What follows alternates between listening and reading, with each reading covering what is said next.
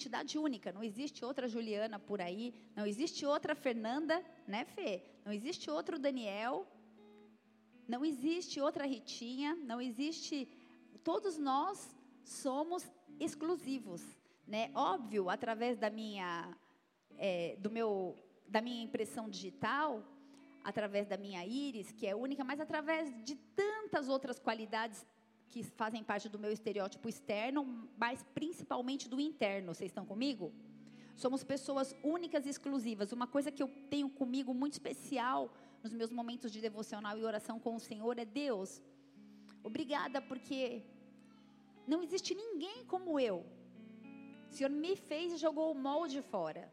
Então você é exclusivo. Você consegue entender a grandiosidade de você entender que você é exclusivo? Você está aí? Amém? Somos exclusivos, não existe ninguém como nós. E também a autoimagem coletiva são as informações sobre a forma como a gente se aceita ou a forma como a gente se adapta nos nossos relacionamentos inter, é, grupais, né? nos grupos que você faz parte, por exemplo, a tua família, por exemplo, o teu trabalho, por exemplo, tua igreja, por exemplo, tua academia, enfim, os lugares onde nós relacionamos. E mais uma autoimagem, autoimagem potencial, que é a imagem que a pessoa tem de si mesmo no futuro. Qual a imagem que pensa daqui 10 anos onde você vai estar? Quem vai ser você daqui 10 anos, né? Quem vai ser o Fábio daqui 10 anos? Má, não sei se isso assusta, se, se você né, dá um frio aí na barriga, enfim. Então, o que eu queria deixar muito claro que tanto a autoimagem como a autoestima são mutáveis. A gente pode mudar, ela pode ser transformada. Posso ouvir um amém? Romanos 12, versículo 2, diz assim, uma passagem muito conhecida de todos nós, e diz assim: Não se amoldem ao padrão deste mundo, mas transformai-vos pela renovação da vossa mente. Isso quer dizer, grande parte da autoimagem pode ser transformada. Na verdade, grande parte da nossa autoimagem é construída na infância. Até mesmo quando a gente chega na idade adulta, que ela já está estabilizada, a gente já tem uma autoimagem estabelecida, Existe um conceito dinâmico, um conceito de mudança, de transformação. Transformem-se pela renovação da vossa mente. Até quando? Até sempre. Amém? Não tem, agora não dá mais, não mudei, até agora não mudo mais, né? A gente precisa é, quebrar aquela síndrome de Gabriela, né? Que a gente fala, eu nasci assim, eu cresci assim, eu vou ser sempre assim. Gabriela, sempre Gabriela. Não, quebra isso na sua vida. A gente vai mudar, a gente pode mudar, amém? Amém ou não? Então, quem somos nós? Quem é você? Quem sou eu? Alguém que busca sempre o novo, o renovo, o recomeço, o aperfeiçoamento, o aprimoramento, a transformação, transformação da vossa mente. E é importante a gente manter o limite da autoafirmação. É importante a gente ter uma autoafirmação bem resolvida, mas também ter cuidado com o ego. Romanos 12, versículo 3, fala assim: porque, apóstolo Paulo falando, amém? Pois pela graça que me foi dada, digo a vocês: ninguém tenha de si mesmo um conceito mais elevado do que deve ter. Ninguém tenha de si mesmo um conceito mais elevado do que deve ter. Então, o segredo é o equilíbrio, não é nem muito nem pouco, vocês estão aí? Mas pelo contrário, tenha um conceito equilibrado, de acordo com a medida da fé que Deus lhe concedeu. Então, no versículo 6 é, de Romanos 12, o apóstolo Paulo começou a falar dos dons, que eram vários dons. Então, qual o contexto dele falar que ninguém tenha de si mesmo um conceito mais elevado? Porque muitas vezes você olha para o dom de um, olha para o dom de outro, e a gente começa a estabelecer uma régua de medir, começa a fazer comparações. Sim ou não? Sim. Então, Paulo, ele falou como? Ele falou, em nome da graça. Ele começou falando em nome da graça, porque apenas a graça ia poder ter uma condição de livrar o apóstolo Paulo desse demônio que esbofeteava ele, que estava sempre tão perto dele, para que ele tivesse um alto conceito acerca dele mesmo, como se ele se colocasse numa posição superior daqueles que estavam ao seu redor. Então, a gente precisa ter muito cuidado com os dons, porque a gente pode ficar inflado. Amém? Ninguém tenha de si mesmo um conceito mais elevado do que deve ter. Cuidado para a gente não começar a se vangloriar e não trazer para nós as glórias que são de Deus. Amém? O bom conceito sobre nós mesmos é agradável. É muito bom você olhar para você e ter um bom conceito. Você se olhar no espelho e falar: Poxa vida, sou um cara legal. Sou uma pessoa esforçada. Mas é muito legal ter um bom conceito, mas não é um conceito perfeito. Você está aí? Jesus disse assim: Deixem que os outros testemunhem sobre você. Ah, porque eu sou bom. Ah, porque eu, eu sou top das galáxias. Né? Cuidado com esse conceito, autoconceito exagerado acerca né, da sua pessoa. Então, o limite desse conceito, qual é o limite, pastor? Então, né? Não é para nem ser autocomiserável, nem ter um conceito alto ou grande demais acerca de mim. Qual o limite? O limite é, o limite do conceito dessa autoimagem ou dessa autoestima, ele está onde? Nos, qual que é o centro do domínio do teu espírito? Quem está no centro da sua imagem refletida no espelho? Você ou Deus?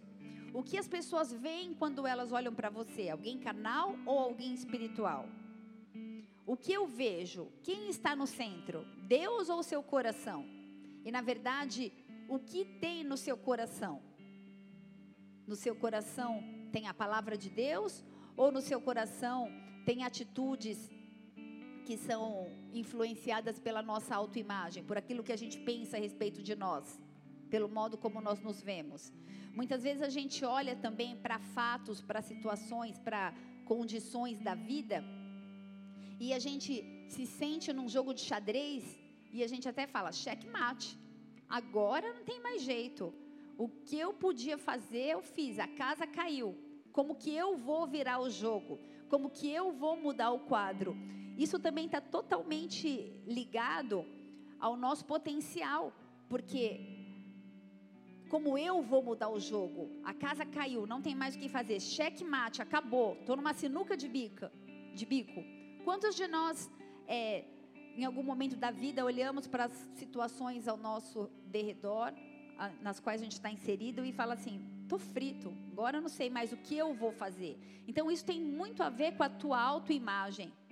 Porque quando a gente começa a olhar para o nosso potencial, a gente esquece de olhar para aquilo que Deus pode fazer. E muitas vezes Deus permite que a gente chegue em situações como essa para ver se a gente vai sair na força do nosso braço ou se a gente vai pedir socorro para Ele. Posso ouvir um amém? Jeremias 29, versículo 11. Nossa, muito legal essa imagem. Você consegue ver um homem de frente um homem de lado?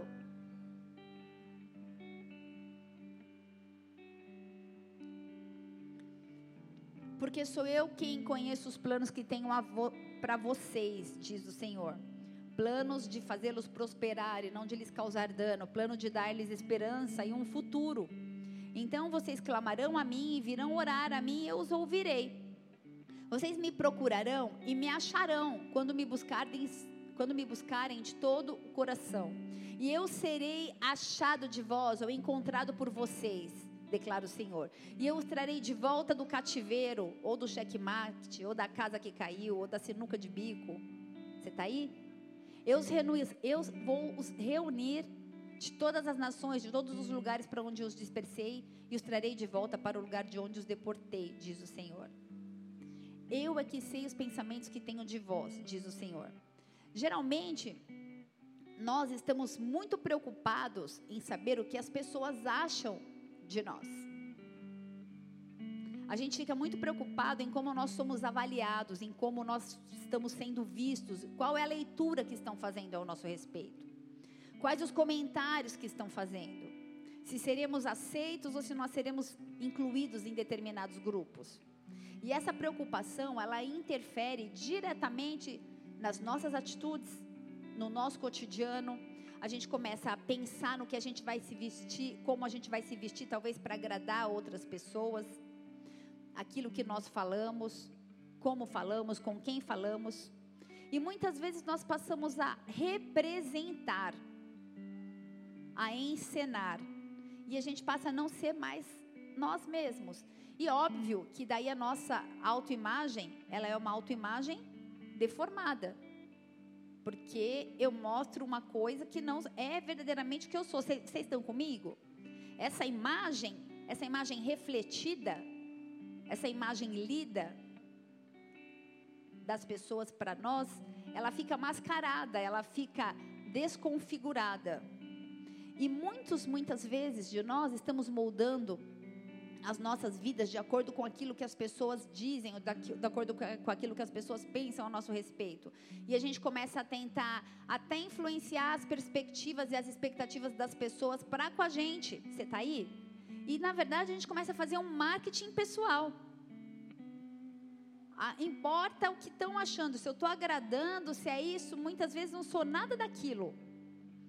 Muitos de nós estamos vendendo um peixe que a gente não pode entregar. E a gente acaba se frustrando e a gente acaba frustrando também as outras pessoas, porque a gente se apresentou de uma forma, a pessoa criou uma expectativa, você vem caminhando daquele jeito, daqui a pouco você fala: Não, não é nada disso, não dou conta, não sou essa pessoa que eu te vendi. Você fala: Ué, mas então por que, que você vendeu esse peixe se não é? Você está aí?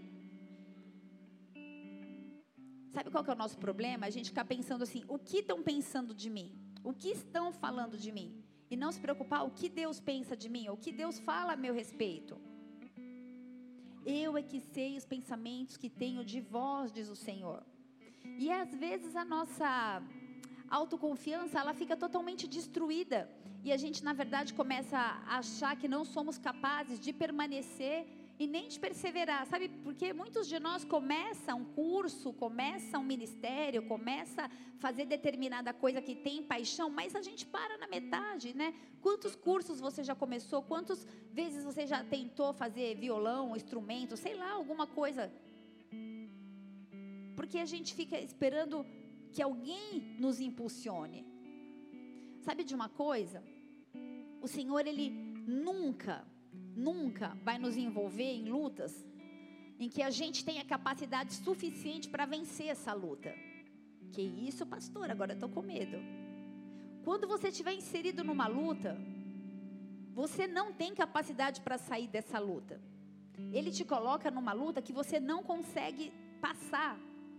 Para que você vá buscar nele a forma como passar? Você está aí? Se Deus tirar a mão das nossas vidas, a gente não vai ser nada. E a gente, se, se nós confiarmos na nossa autoconfiança e na força do nosso bra, do braço, nós vamos ser as pessoas mais miseráveis desse mundo. Ele luta as nossas guerras, amém? Ele luta as nossas pelejas. E o equilíbrio nos força, na verdade, a mensagem é essa: equilíbrio. Se eu pudesse te falar uma palavra nessa noite, eu diria equilíbrio.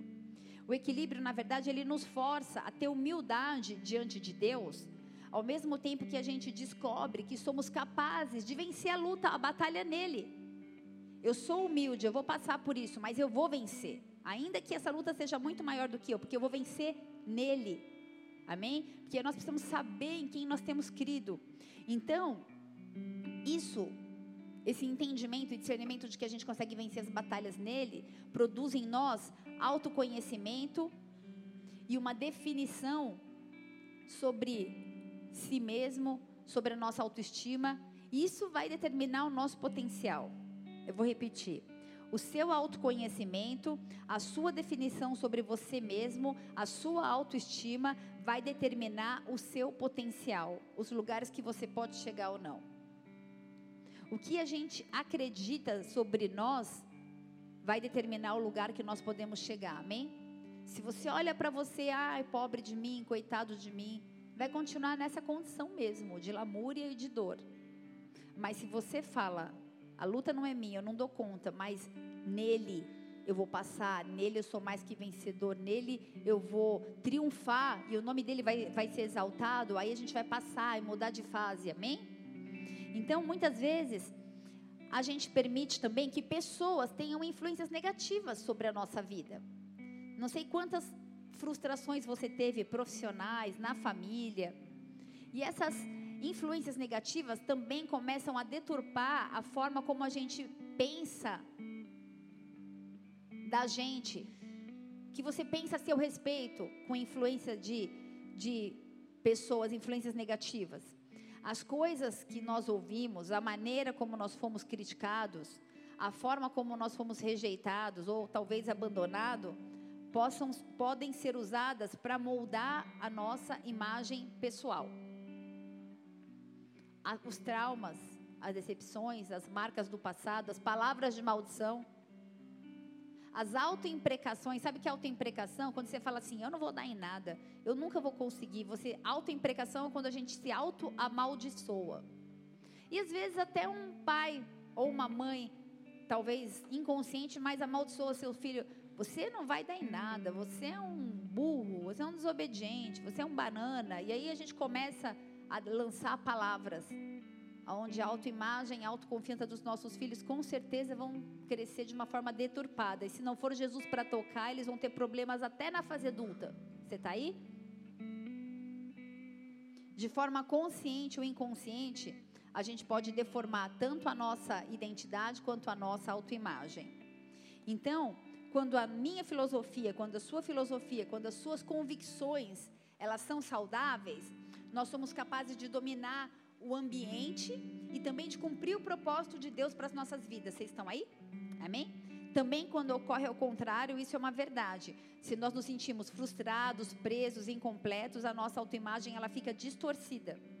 Quando a gente não tem um bom conceito sobre a gente mesmo, faz com que a gente use a autoridade delegada por Deus, ou mesmo a liberdade que a gente tem em Cristo, de uma forma distorcida, para a gente poder compensar o sentimento de inferioridade que essa deturpação da autoimagem nos traz. Você está muito confuso ou você está conseguindo acompanhar? Amém? Estou lançando cimento para que você tenha uma noite de restauração da sua identidade, da sua autoimagem, em nome de Jesus, amém? Como assim, pastora? Eu não estou entendendo. Muitas vezes as nossas atitudes elas refletem a distorção dessa autoimagem, numa postura de má conduta na sua casa, você não consegue se ver como homem da casa, como sacerdote, ou talvez como uma mulher sábia, e isso te frustra e te traz cobranças. Isso é uma deturpação da tua autoimagem. Ou talvez você não se enxerga como um bom filho ou como um bom profissional, e aí a gente começa a perder o conceito de quem nós somos, e a gente começa a usar uma régua de medir de bom, que não é a régua de medir de Deus, com a ótica de Deus, e sim a minha e a sua que vem deturpada por confusão muitas vezes na, na família. Você está aí? E aí a gente vai para dois extremos. Ou para autocomiseração. Autocomiseração é nada dá certo comigo, minha vida não anda, tá tudo errado. Ou a gente vai para um lugar de altivez de espírito, onde eu tenho, eu sei o que eu estou falando, vocês são os réis mortais, ó pobres. E gente, por isso eu falei do equilíbrio. Porque quando a gente tem uma autoimagem depreciada, deturpada, transformada, fora da ótica do padrão de Deus, a gente vai para dois extremos. Ou a gente vira um pobre coitado, ou a gente começa a se achar demais e sobe num altar. Você está aí? Amém? Então a autoimagem, ela precisa trazer equilíbrio para a nossa vida e para os nossos relacionamentos. Por isso essa noite é uma noite de lançar fora todas as culpas e todas as cobranças. Amém? Essa é uma noite da gente fazer as pazes com a gente. Amém? Fala assim, em nome de Jesus, nessa noite eu vou fazer as pazes comigo. E a gente caminhando muitas vezes nessa trilha de autocomiseração ou de, de narcisismo, tudo bem narcisismo, quando a gente se acha e se ama e se idolatra, de orgulho, de superioridade, ou de perfeccionismo, que também é orgulho, ou de altivez de espírito. Então a gente começa a, a se enxergar como se não tivesse mais ninguém ao nosso lado. E aí a gente começa a achar que a gente entende e tem a resposta para tudo que está acontecendo, para todos os momentos e para todas as circunstâncias. Sabe quando a gente tem uma resposta para tudo? Tudo você tem um palpite, tudo você tem uma opinião, mas a tua é a é, não, eu sei que eu estou falando. É noite de buscar a ótica de Deus, amém? É noite de buscar uma restauração da nossa autoimagem. Então, quanto de ferida que nós temos armazenado em nosso interior por causa da distorção da autoimagem? Quantos escândalos estão contabilizados e armazenados dentro do nosso ser? Será que você consegue discernir esse sentimento de inferioridade em si mesmo, ou de orgulho, ou de altivez de espírito? Sabe quando a Bíblia diz que o homem é imagem e semelhança de Deus? Você já ouviu isso? O homem é imagem e semelhança de Deus? Amém? Ela não quer dizer que nós somos exatamente, fisicamente parecidos com Deus. Deus é espírito, Deus não possui um corpo, né? João 4, 24. Mas apesar disso, a gente precisa entender que em todo o meu ser eu sou imagem e semelhança de Deus, de uma forma que na plena constituição de um Deus material ou imaterial, corpo, alma, espírito, a minha formação, o meu corpo, a minha alma e o meu espírito e a minha alma que são imateriais, são imagem e semelhança de Deus. Amém? Você consegue entender isso? O que vem na tua cabeça quando eu te falo, somos imagem e semelhança de Deus? Que nós representamos Deus nas nossas ações, nas nossas atitudes, nos nossos comportamentos, nossos pensamentos, que nós somos criaturas racionais, nós pensamos, nós somos criaturas pessoais, como eu disse, individuais, né? Exclusivas. Nós somos criativos, nós temos uma ética e uma moral com a qual o próprio Deus compartilha atributos comunicáveis. Como assim, pastor? Atributos comunicáveis. Diga, atributos comunicáveis. Atributos comunicáveis são aqueles que Deus compartilha em certa medida comigo e com você, com o homem. Isso nos faz ser imagem e semelhança de Deus. eu vou falar um pouquinho do incomunicável só para você entender isso, não vou falar disso. Incomunicável é ele é como fugiu o nome aqui, presente. Hã? Não. Ele é onisciente, onipotente e onipresente. Esses são os atributos incomunicáveis que eu e você não temos. Nós não somos onipotentes, onipresentes e oniscientes. Mas os atributos comunicáveis de Deus, que faz com que eu e você sejamos imagem e semelhança de Deus, Deus comunicou para nós esses atributos, para a gente ser parecido, pelo menos deveríamos ser, com Deus, e esses atributos são amor. A palavra diz que o amor ele é derramado. Tem gente que fala assim: "Ah, eu não tenho esse amor todo que você tem". Claro que tem. Romanos 5:5 fala que o amor foi derramado no coração dos cristãos genuínos. Em todos nos genuínos. Quem não ama não conhece a Deus. Ser a imagem e semelhança de Deus, a gente precisa se mover no amor, na bondade, porque Deus é bom. E nós precisamos ser bons, com a régua de medir dele, com o conceito dele, não com a nossa autoimagem distorcida. Você está aí? Nós precisamos ser misericordiosos. Misericórdia vem de uma palavra misericórdias. Miséria, cordes é coração, miserê é miséria, misericórdias, coração miserável. O coração de Deus é miserável, o meu e o seu precisa ser, porque Deus é misericordioso e compassivo. Ele tem compaixão com as coisas que acontecem ao nosso derredor. Ele não fica com o dedo acusando. Quem faz isso é o acusador, é Satanás. Imagem e semelhança de Deus nos torna compassivos, nos torna sábios, cheios de uma sabedoria, justos. Justos porque o sangue de Jesus nos justifica, amém? Eu e você não temos justiça nenhuma. Existe um justo juiz. Mas o sangue de Jesus me justifica e te justifica. E com esse sangue a gente tem liberdade para entrar na sala do trono. Nós somos justificados. Santos, porque Ele é santo. Nós somos verdadeiros, porque Ele é a verdade, o caminho e a vida. Se há mentira em nós, nós não somos a imagem e semelhança de Deus, porque o pai da mentira é Satanás. Aonde há a imagem e semelhança de Deus, há um atributo chamado liberdade. Tudo te é lícito. Você decide o que convém ou não. Aonde o Espírito Santo de Deus está a liberdade, ele está aqui nessa noite. E a paz é um atributo que eu e você precisamos ter. Pastor, então estou me sentindo lascada, frita. não consegui ver nada desses atributos na minha vida, vou sair da igreja chorando agora, engateando, e ninguém vai me ver mais. Nós seremos aperfeiçoados, renovados. Eu falei que a nossa autoimagem, ela é transformada desde criança até a fase adulta. Amém? Por isso, aquilo que disseram que você é, pode ser transformado.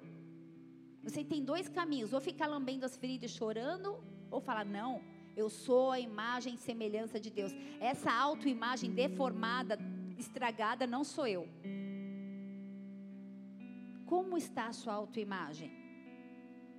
Você contém a autoimagem? Estava estudando matemática com as crianças. Você contém a autoimagem ou você está contido na autoimagem? Você representa a Deus nas suas ações? nos seus pensamentos, nas suas atitudes, no seu comportamento, você reflete a glória de Deus, que Ele cresça e eu diminua, que Ele apareça e eu me constranja, e que, como Moisés, através da sua face, seja refletida a glória dEle, que as pessoas olhem para mim, para você e vejam o Senhor, através da, do reflexo da nossa autoimagem. Nós possuímos uma vida proveniente de Deus, Ele nos deu a vida, amém? Amém ou não? E nós recebemos também um potencial para que a gente possa se relacionar com Ele. Nós somos imagem e semelhança de Deus. Você precisa guardar isso no teu coração e nunca mais esquecer. Quando você olhar no espelho, que você veja Jesus. Que eu veja Jesus, amém? Amém? O homem é a imagem e semelhança de Deus, óbvio, né? Porém, numa versão bem palidazinha, bem distorcida e bem corrompida pelo pecado. Você está aí? O homem é imagem e semelhança de Deus numa versão pálida, distorcida e corrompida, mas é a imagem de Deus. E a misericórdia, e a graça, e a transformação. E a gente precisa entender que por si, por si mesmos, nós não vamos conseguir recuperar essa imagem perfeita e santa da, da criação, do molde original de Deus, do Éden. Então a boa notícia qual é essa noite? É que a palavra de Deus nos revela que essa qualidade que foi danificada pelo pecado pode ser restaurada em Cristo Jesus. A qualidade do pecado, que, a qualidade que foi danificada na minha autoimagem na sua, ela pode ser restaurada por Jesus Cristo. Efésios 4, versículo 22, fala para a gente se despir do velho homem. Esse velho homem, ele se corrompe por desejos enganosos. Você entende que a gente tem desejos que são enganosos, mas que podem renovar o nosso modo de pensar e nos revestirmos de um novo homem criado para ser semelhante a Deus? Efésios 4, 22, ô Sil.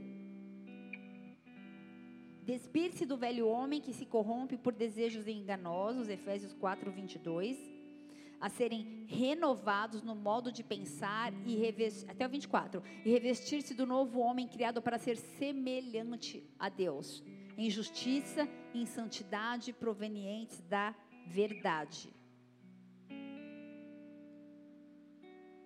Quando a gente nasce de novo, a imagem de Deus no homem começa a ser reconstruída. Efésios 4, 20, 24 fala em justiça e retidão. E Paulo escreveu exatamente sobre isso em Colossenses 3, versículo 10, falando que o cristão genuíno se reveste do novo homem, que se refaz para o pleno conhecimento segundo a imagem daquele que o criou. Você entende que um dia a gente vai olhar para Deus e vai olhar para a gente e você vai falar, é igual. Você está aí? Esse processo de restauração da imagem de Deus ocorre nos santos, mas na verdade ele é um processo progressivo e contínuo até a vinda dele. E vai alcançar a plena realização apenas no dia, esse dia com D maiúsculo, apenas no dia que ele vai voltar para buscar sua gloriosa igreja, amém? Ele vai voltar para nos buscar. E nesse dia, a gente vai ser a perfeita imagem e semelhança de Deus.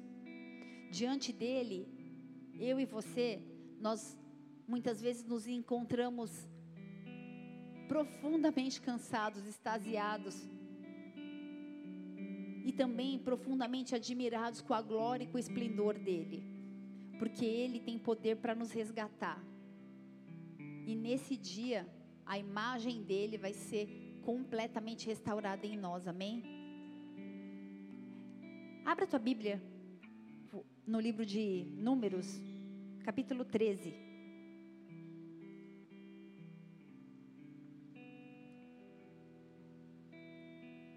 Trouxe uma base para você e eu vou ler só um versículo dessa passagem. E eu vou só contar um pouquinho desse contexto aqui de Josué e Caleb, Neemias 13, versículo 33. Diz assim: Também vimos ali gigantes, os filhos de Anak, são descendentes de gigantes. E éramos aos nossos próprios olhos, éramos aos olhos de quem? aos nossos autoimagem deles, era como se eles fossem gafanhotos. Assim também o éramos aos seus olhos. Aquilo que você vê acerca de você mesmo, a seu respeito, é aquilo que as pessoas vão ver. Se você se enxergar como um coitado, vai todo mundo te ver como um coitado. Se você for uma pessoa alegre, vai todo mundo te ver alegre. Nesse contexto, eles estavam olhando para eles e eles se enxergavam como gafanhotos. E eles falaram que as pessoas também viam, olhavam para eles e enxergavam gafanhotos. Qual que era o contexto?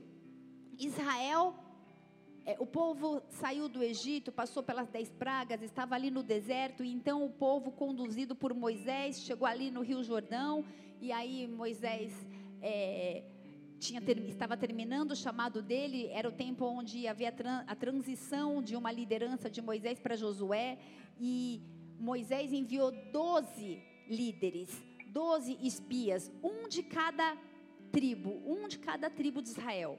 E doze foram os espias enviados até a terra prometida, a terra onde Jesus, onde Deus havia determinado que seria terra que manaria leite e mel a terra da promessa, a terra prometida, a promessa. Quem tem promessa da parte de Deus aqui? Você tem uma promessa da parte de Deus, independente da sua autoimagem, independente da sua autoestima, independente de como você se enxerga, existem promessas da parte de Deus para a sua vida. E o Senhor separou 12 pessoas, 12 líderes, e mandou que essas pessoas fossem lá para espiar aquela terra. E eles foram. E quando essas pessoas foram lá, eles passaram 40 dias naquele lugar, fazendo um relatório, olhando para passar para o líder dele como que ia ser o ataque, se eles iam com o exército pela direita, pela esquerda, o que, que ia acontecer. E na volta, eles levaram um relatório. Só que eram 12 pessoas. Essas 12 pessoas, elas tiveram as mesmas experiências, porque elas estavam frequentando e indo aonde? No mesmo lugar. Era um relatório no mesmo local. Todos estavam ali em Canaã, explorando a terra. Só que essas experiências externas tiveram conclusões internas de 10 pessoas que diferiram drasticamente de duas. Você está aí? Dois relatórios, um mesmo lugar, 12 pessoas. Dez pessoas unanime, unanime, unanimemente, unanimemente concordaram em fazer um relatório igual. Porém, a minoria, duas pessoas, tudo bem? Dois, a minoria, Josué e Caleb falaram: não enxergamos a mesma coisa. Você entende que a tua autoimagem, ela pode influenciar aquilo que você vê acerca do lugar que você está inserido? Seja ele no âmbito eclesiástico, profissional, financeiro, emocional, na sua saúde, enfim. Como você tem se enxergado? Será que você tem olhado para você e tem visto gafanhoto? Ou tem visto alguém que tem uma promessa e está debaixo de um propósito de Deus para chegar numa terra que mana leite e mel, onde tem um propósito? Você levantou sua mão e disse que tem promessas da parte de Deus. Após o retorno, eles apresentaram uma atitude horrível, os dez, a respeito de toda a situação que eles enxergaram lá em Canaã. E não é difícil constatar por quê. Porque no relatório deles, depois você lê na, na, na sua casa, números 12, 13, em nenhum momento eles citaram Deus. Em nenhum momento eles falam de Deus. Eles tiveram as mesmas experiências e resultados diferentes. Eles só conseguiam olhar para o inimigo. O inimigo é forte, é como o gigante. Uma perspectiva totalmente pessimista. Qual tem sido a sua perspectiva acerca da tua própria vida? Ah, não dá mais. Já deu o que tinha que dar. Agora é ou morrer ou morrer. O que eu podia fazer, eu já fiz. A autoimagem distorcida no versículo 31 diz que eles eram mais fortes. Eles são mais fortes que nós e nós parecemos gafanhotos.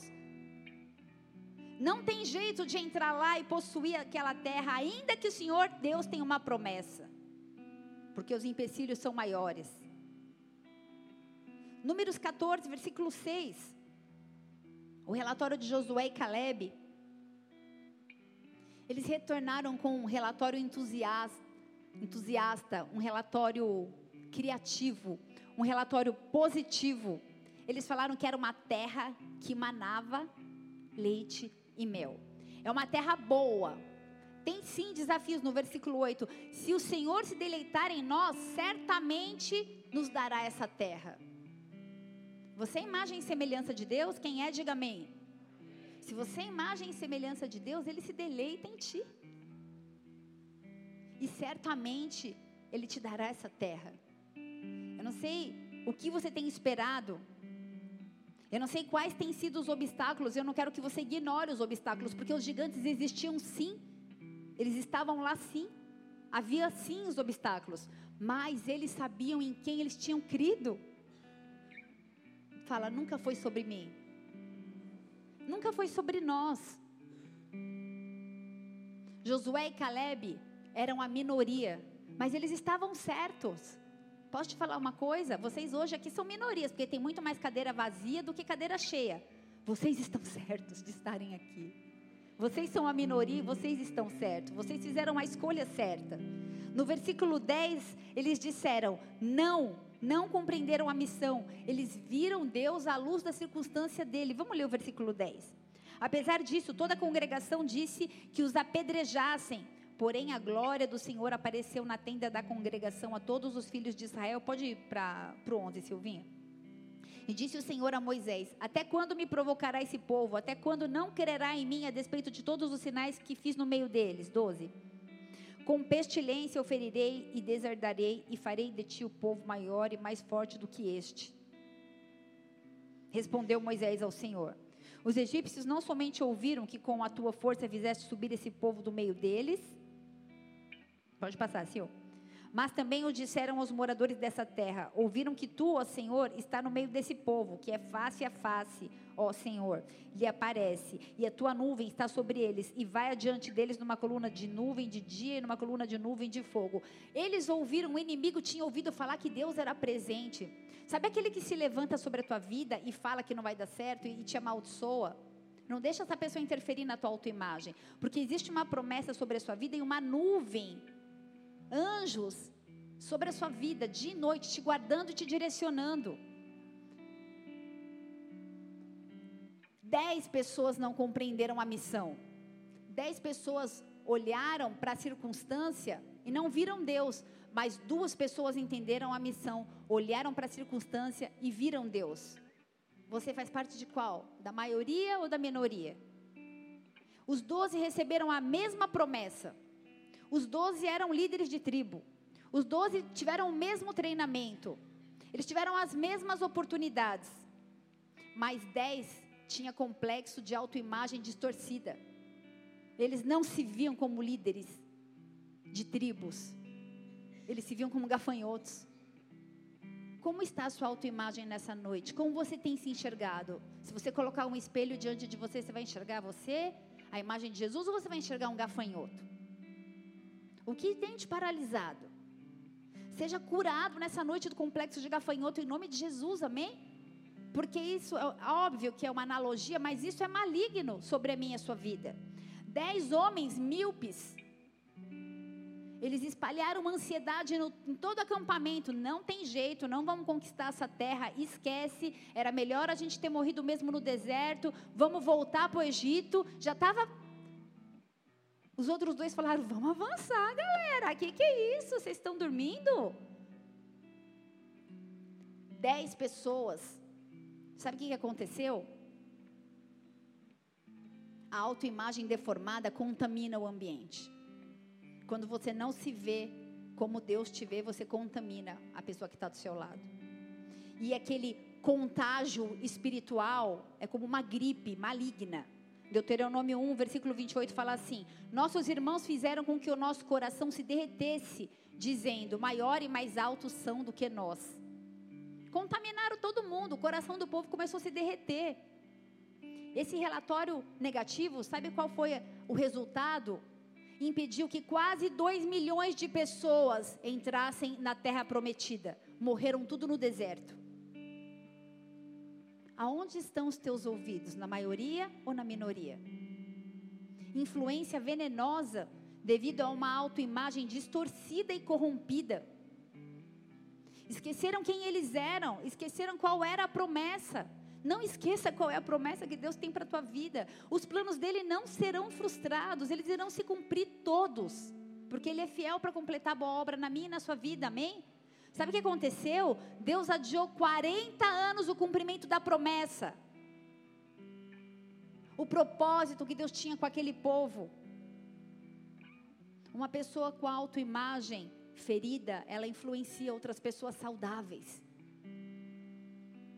autoimagem em aliança com a imagem e a semelhança de Cristo nosso Senhor, começa a oferecer para pessoas uma causa, uma razão, um senso de valor, um senso de propósito. Quando a gente tem a nossa autoimagem em Cristo, a gente tem senso de, senso de propósito de vida.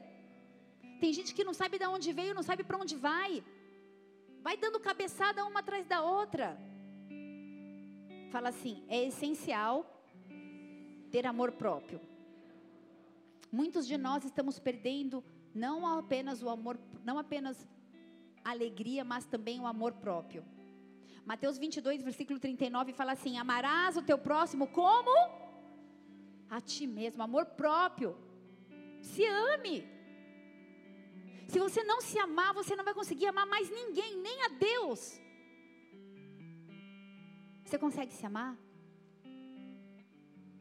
Amarás o teu próximo como a ti mesmo. Guarda isso no seu coração. Se você não está bem com você, se você não está bem com a sua autoimagem, com a imagem que você vê quando você olha no espelho, você não vai ficar bem com ninguém.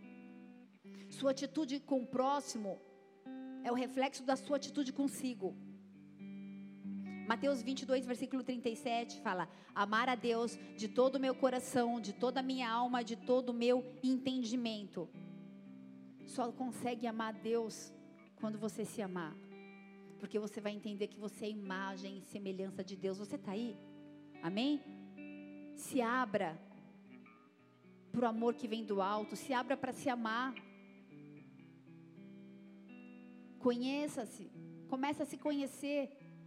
Sabe, igreja? Eu não me converti jovem, infelizmente, não me converti jovem. Quando eu me converti, eu não sabia quem eu era. Minha autoimagem era totalmente distorcida. Eu não tive um pai presente e essa lacuna emocional me fez buscar em namorados, em homens, uma, me encontrar, achar minha autoimagem. Em vez de eu buscar em Deus, eu busquei numa figura de homem. E aí, eu não sabia quem eu era, porque eu namorava com um, não dava certo, eu namorava com outro, não dava certo, e nunca estava feliz. De relacionamento em relacionamento. E na verdade eu vivia a vida do outro, e um dia eu me converti e aprendi que eu precisava me conhecer. Eu não sabia do que eu gostava, onde eu gostava de ir, o que eu gostava de fazer.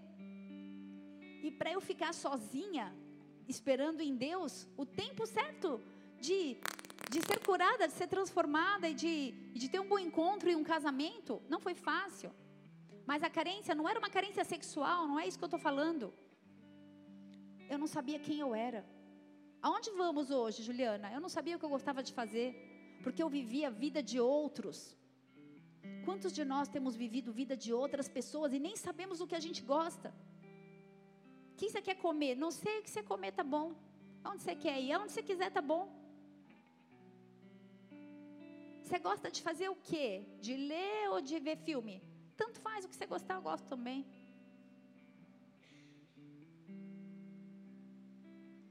É tempo da gente se conhecer. É tempo da gente se amar e não buscar suprir em outras pessoas, mas supra no Senhor. Quando a sua autoimagem for restaurada, você vai ser outra pessoa. E aí ele vai completar a boa obra que ele começou, a terra prometida que mana leite e mel. Existe essa terra prometida. Existe o cumprimento do, do propósito de Deus na minha e na sua vida.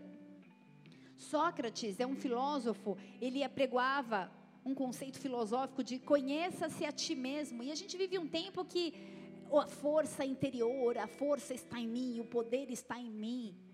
E não é isso que eu estou falando. A filosofia sabe que a gente tem que aprender algo com a gente mesmo, mas isso é bíblico. Amai o próximo como a ti mesmo. Se ame. Para se amar, você precisa se conhecer. Quem é você? Quem somos nós? a imagem e semelhança de um Deus vivo, de um Deus de amor, de um Deus que é bom, que é misericordioso. Você não é aquilo que falaram no teu passado, que você não ia dar em nada, que você não ia ser feliz, que você ia ser solteiro para sempre. Que aquilo que aconteceu com a tua avó, com o teu avô, com o teu bisavô, com o teu pai, com a tua mãe, vai se reproduzir na sua vida. Amém? Começa a se amar. Quando você se amar, as pessoas que estão ao teu lado, elas vão te amar mas se ame por você e não para ser aceito, amém? Porque quem tem que te aceitar já aceitou. Nós somos amados por um Deus de amor, nós somos exclusivos. Você está aí? Sabe, na verdade, isso é muito mais forte com as mulheres, porque as mulheres sofrem de baixa autoestima muito mais do que os homens, porque nós somos mais emotivas, mais sensitivas. Mulheres, se amem não é um homem que vai trazer tua alegria.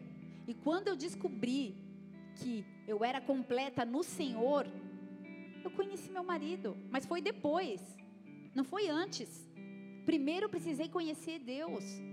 Não pense que quando você casar, quando você encontrar alguém, sua vida muda. Tem que mudar antes. Primeiro muda o relacionamento com Deus, depois ele acrescenta todas as coisas. Você está aí? Amém? Começa a se amar, mulheres e homens também. Imagem e semelhança de Deus, atributos comunicáveis, amor, bondade, fé, esperança, compaixão, misericórdia, justiça, verdade, santidade, está tudo aí dentro. Busca, procura, está aí. Porque na formação, lá no Éden, a forma original é assim. E o pecado que habita em mim, você, pode deformar a autoimagem, mas pode haver restauração em Cristo, amém? Se você entende isso, eu queria que você baixasse sua cabeça, fechasse seus olhos. Eu quero que nesse momento a gente possa ter um tempo de reflexão. Quanto maior for a nossa postura, diante da nossa natureza, diante de entender quem nós somos, a gente começa a entender, na verdade, a gente começa a avaliar e discernir quão útil nós seremos para essa geração. Existe um propósito. Se ame. Nessa noite, você precisa se convencer da sua singularidade. Olha para os seus dons, Olha para os seus talentos. Se veja como alguém relevante. Alguém desejado, projetado, planejado desde o ventre da sua mãe. Ainda que os nossos pais nos rejeitem, nos rejeitem, ele jamais nos rejeitará.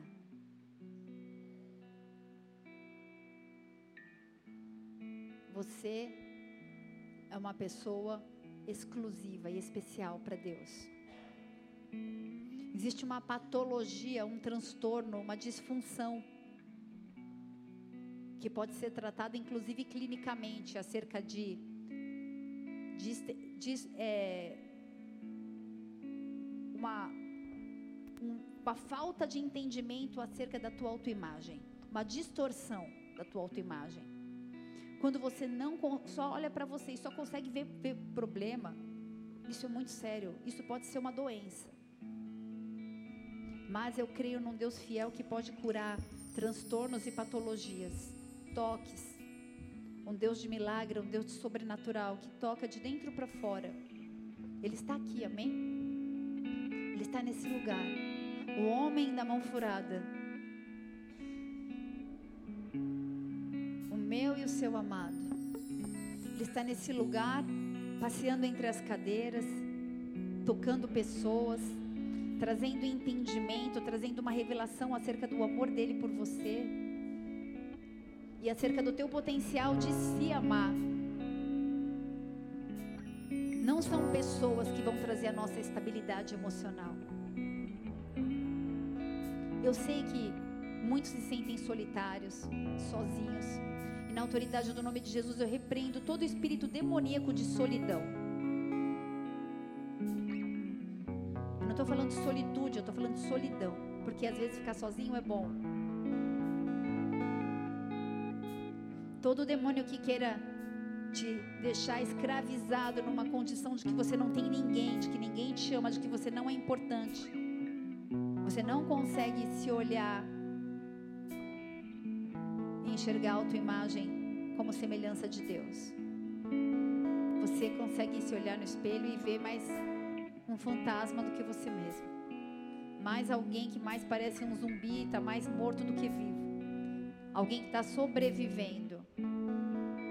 Mas o Senhor está neste lugar. E Ele te toca nessa noite. Trazendo uma revelação acerca da forma que Ele te vê. E Ele fala: Filha amada, filho amado. Eu te projetei, eu te desenhei. E os meus pensamentos são maiores do que os seus. E eu sei que pensamentos eu tenho acerca de vós. E os meus planos não são frustrados na sua vida. Por isso, tira toda a miopia espiritual do teu povo, Senhor. A minoria estava certa. A minoria se movia no nome do Senhor dos Exércitos. A minoria via que tinha obstáculos, via que tinha gigantes, via que tinha dificuldades, mas sabia que existia leite e mel. Existe uma promessa sobre a tua vida e ela vai se cumprir. A gente vai encerrar esse culto adorando ao Senhor.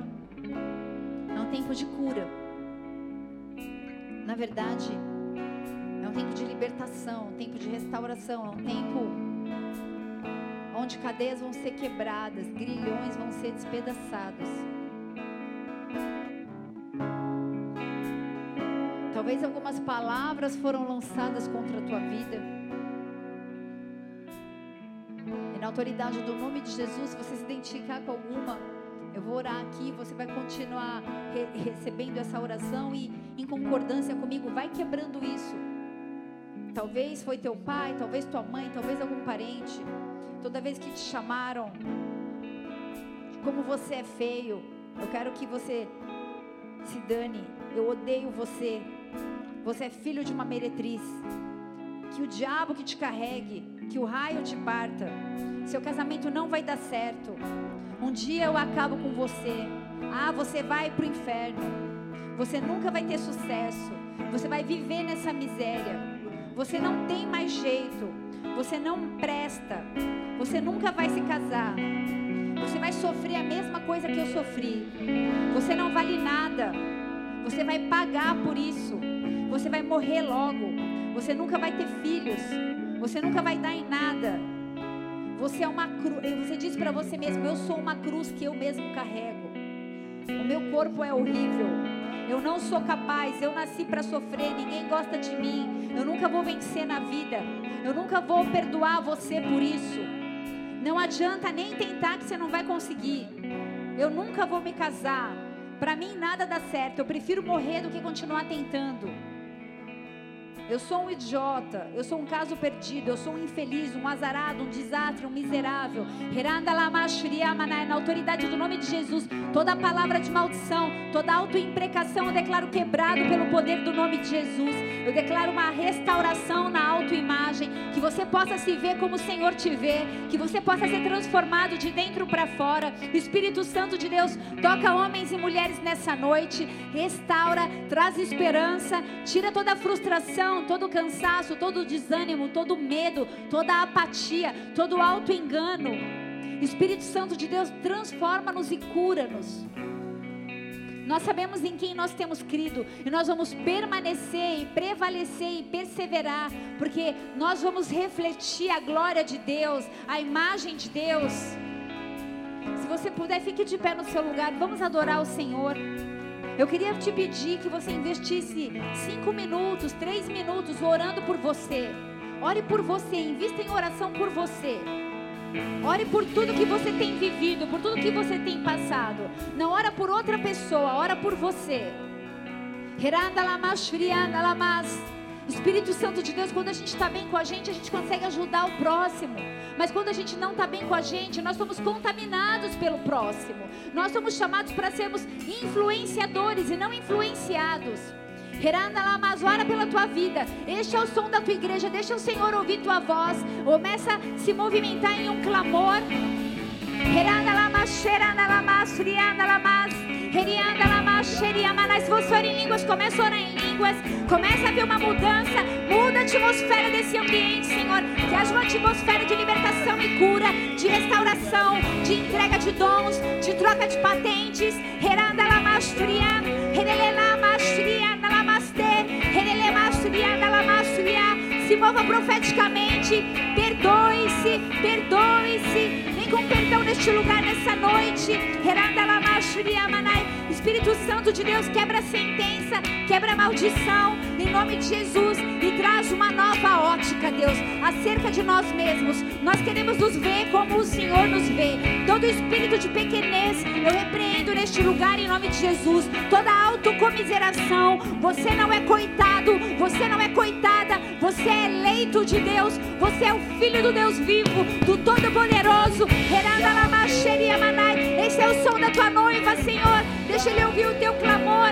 Pedir, pedir, dar-se-vos-á. Aquele que não recebe porque pede mal. Espírito Santo de Deus, que haja uma liberalidade dos teus planos nessa noite, neste lugar, sobre famílias. Espírito Santo de Deus, vem como tem sido. Vem mais uma vez, vem mais uma vez. Em nome de Jesus, tem liberdade aqui, tem liberdade aqui. Espírito Santo de Deus. Aleluia. Tu és adorado, Jesus. Hiranda lamas, Hirianda lamas, Hirianda namas.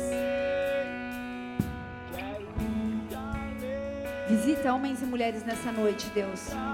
Cumpre teus planos neste lugar, nessas famílias, na autoridade do nome de Jesus. Eu quero liberar a ótica de Deus sobre a sua vida.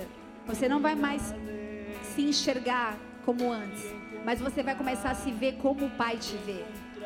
Como o Pai te vê como o Pai te vê. Se você está aqui nessa noite e se identificou com essa palavra e entendeu que você precisa restaurar a sua vida e na verdade entregar a sua vida mais uma vez, ou talvez pela primeira vez, reconhecer Jesus Cristo como seu único suficiente Senhor e Salvador, porque Ele é apenas Ele, apenas Ele, apenas Ele pode mudar essa ótica. Se você entende isso, levante sua mão bem alto. Repita comigo, diga Pai. Pai, nessa noite, nessa noite, eu declaro, eu declaro que eu recebo, que eu recebo a restauração, a restauração da minha autoimagem, da minha autoimagem e da minha autoconfiança, e da minha autoconfiança, porque eu tudo posso, porque eu tudo posso no Senhor, no Senhor, que tem me fortalecido, que tem me fortalecido, e no nome de Jesus, em nome de Jesus, eu declaro, eu declaro que eu vou viver um tempo novo, que eu vou viver um tempo novo, para tua glória, para tua glória, como filho, como filho, mas como guerreiro, mas como guerreiro e valente, e valente Em nome de Jesus. Em nome de Jesus. Eu declaro Eu declaro que eu sei que eu sei que o Senhor Jesus Cristo que o Senhor Jesus Cristo morreu ao terceiro dia. Morreu terceiro Morreu na cruz do Calvário. morreu na cruz do Mas Calvário, ressuscitou ao terceiro mas dia. ressuscitou o terceiro dia E vivo está. e vivo está E me resgatou e me resgatou de toda cilada, de toda cilada de toda sentença de toda sentença de Satanás. de Satanás E eu declaro: E eu declaro escreve o meu nome escreve no livro nome da vida. no livro da vida Muda minha história. muda minha história Me marca nessa me noite. marca nesta noite Eu repreendo da minha vida eu repreendo da minha vida toda síndrome toda síndrome de gafanhoto. de gafanhoto E eu declaro E eu declaro que eu sou que eu sou mais que vencedor em ti. mais que vencedor Em em, nome ti. de Jesus. Em nome de Jesus. Pai, em nome de Jesus, sela pessoas nessa noite. Restaura, Pai. Olha de dentro para fora para os seus corações, Pai, aquilo que eles têm vivido. Cura emocionalmente, fisicamente, Senhor. Que haja, em nome de Jesus Cristo, graça, misericórdia e semelhança. Semelhança, imagem e semelhança do Senhor. É isso que nós somos, Pai. Nós estamos dispostos a viver o teu desenho para as nossas vidas. Por isso nós rejeitamos todas as vezes que somos influenciados pela maioria. Ainda que nós sejamos a, maior, a minoria, ainda que nós sejamos como Josué e Caleb, nós queremos ser direcionados e obedientes ao Senhor e à tua palavra em nome de Jesus. Em nome de Jesus, Pai, marca pessoas nessa noite. Se você crê nisso, dê uma salva de palmas bem forte a Ele. Aleluia.